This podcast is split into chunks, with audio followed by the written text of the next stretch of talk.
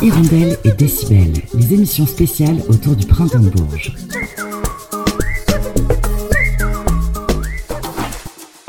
« 20 ans déjà, sortait le premier album éponyme d'Émilie Simon et à l'occasion de cet anniversaire, cette musicienne avant-gardiste l'a revisité de façon électronique, seule sur scène, avec ses machines et ses pads. Voguant entre trip-hop et chansons en français susurrées au creux de l'oreille, avec ce je ne sais quoi venant de Björk, le premier album d'Émilie Simon était une première pierre d'un parcours musical aventureux, une pierre précieuse et aujourd'hui polie. Et juste avant de découvrir l'interview d'Émilie Simon réalisée par notre confrère Rémi Morvan de Trent Mix Radio, on se redécouvre le titre Désert, relifté façon 2023.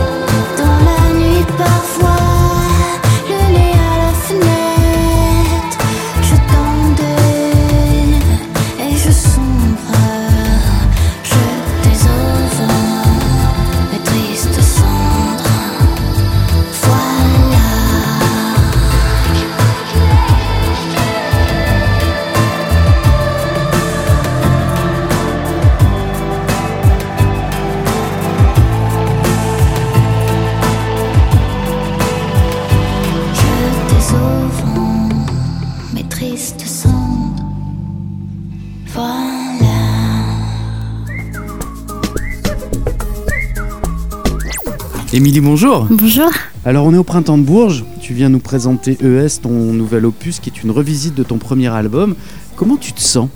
Ah bah, Je me sens super bien, j'ai hâte de jouer, j'adore être à Bourges. Euh, là je viens de sortir mon album il y a quelques jours, donc je suis, euh, je suis hyper heureuse. La dernière fois qu'on s'est vu, Émilie, c'était en. Ce que je disais, c'était au Radiant à Caluire. C'était pour Mu. Euh, il y a eu un énorme laps de temps entre Mu et, et ES. Oui.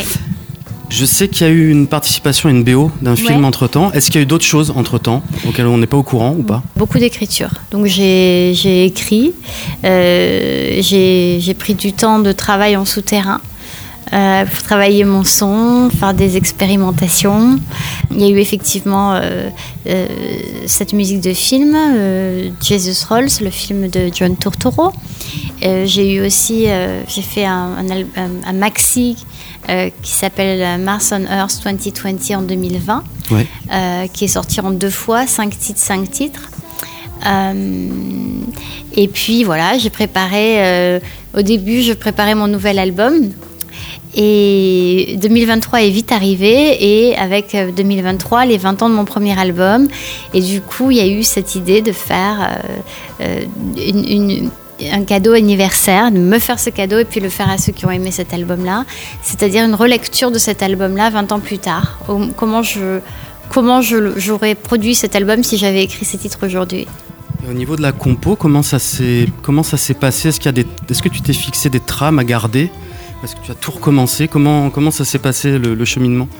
Alors, j'ai pas écouté les versions originales, euh, sauf si j'avais besoin, par curiosité.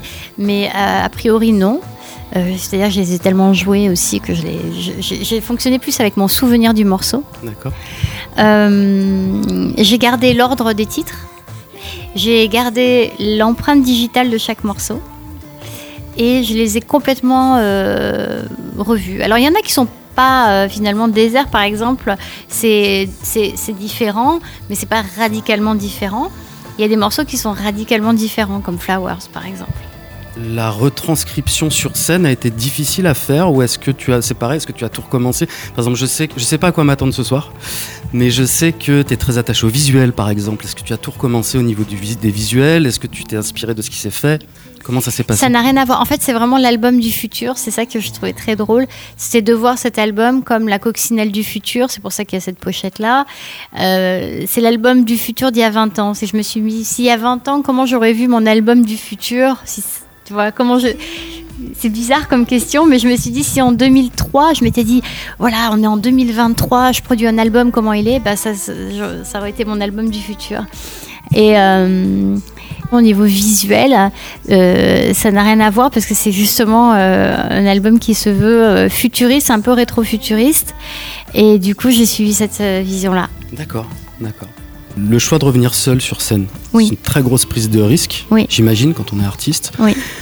pourquoi cette prise de risque-là, maintenant? D'abord, c'est chouette les prises de risque. Euh, refaire cet album, c'était aussi une prise de risque. Mais je pense que quand on a une vision et qu'on on, s'amuse, il faut la suivre. Donc euh, la prise de risque, c'est surtout euh, de ne pas s'écouter pour moi. Donc là, il y avait une idée qui était retrouver sur scène finalement la façon dont moi je travaille. C'est-à-dire que quand je travaille, je suis seule en studio et c'est moi qui génère tous les sons c'est moi qui fais les programmations, qui joue les instruments, qui fait les voix, qui fait les, voilà. C'est moi qui branche et qui fait mes trucs. Et, c'est ma façon de travailler. Et du coup, on a transposé ça avec un geste scénique.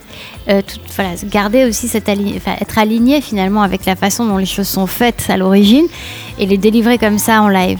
Après, euh, c'est quelque chose que j'adore euh, faire, mais j'aime aussi jouer beaucoup avec les musiciens. Donc c'est pas du tout, euh, c'est tout à fait possible que ça évolue avec, euh, avec, avec d'autres musiciens. D'accord. Je crois que tu travailles toujours avec Cyril Brissot. Oui, bien sûr. Euh, est-ce qu'on peut s'attendre à des nouveaux instruments sortis de votre imagination toujours? Oui. oui. Cyril Brissot est justement le papa du bras. on, a, on a remis en état le bras. original d'il y a 20 ans, parce qu'on a eu plusieurs éditions de ce bras-là plusieurs générations. Et Cyril a remis en état le bras et euh, on a mis en place euh, sur scène, vous allez voir, euh, aussi de nouveaux contrôleurs, de nouveaux instruments. D'accord. Et j'avais toujours, j'ai toujours une question en tête quand je pense à ton travail justement avec le bras. Je me suis demandé si on si on t'avait approché pour le commercialiser, ce concept, ou pas du tout. c'est des choses, des questions qui ont été soulevées, mais pas d'une manière, comment dire non, pas spécialement en fait. Pas spécialement. Je pense que ça reste un, objet qui, est très artistique. Euh, après, je sais. Moi, je, pense que ça serait un super outil pour les, musiciens en général. Euh, peut-être un jour. Hein. Ouais. Mais pour l'instant, c'est pas dans les plans. Non, c'est pas dans les plans. Ça reste à toi. Ouais, c'est ça. Émilie, merci infiniment d'être venue sur Trend Mix Radio pour ton grand retour. C'est toujours un, un immense plaisir de t'avoir à l'antenne. Tu es chez toi, évidemment. Je rappelle la sortie de ton dernier opus, ça s'appelle ES, et on viendra te voir en live chez nous, c'est promis. À très bientôt. Merci pour tout. À bientôt. Pour un peu de toi, je pars sans hésiter. Tout au bout du monde, sur le toit,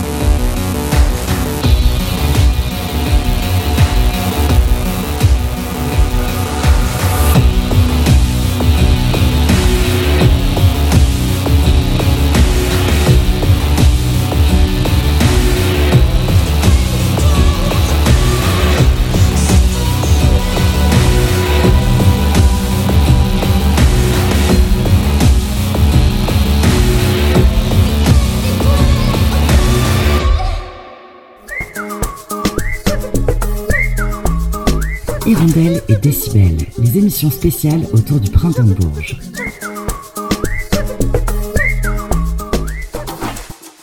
Vous venez de découvrir une interview d'Émilie Simon réalisée pendant le printemps de Bourges le mercredi 19 avril. Un entretien mené par notre confrère Rémi Morvan de la station Trent Mix Radio à Lyon. Hirondelle et Décibel, c'est terminé pour aujourd'hui, mais on se retrouve dès demain, même heure et même endroit.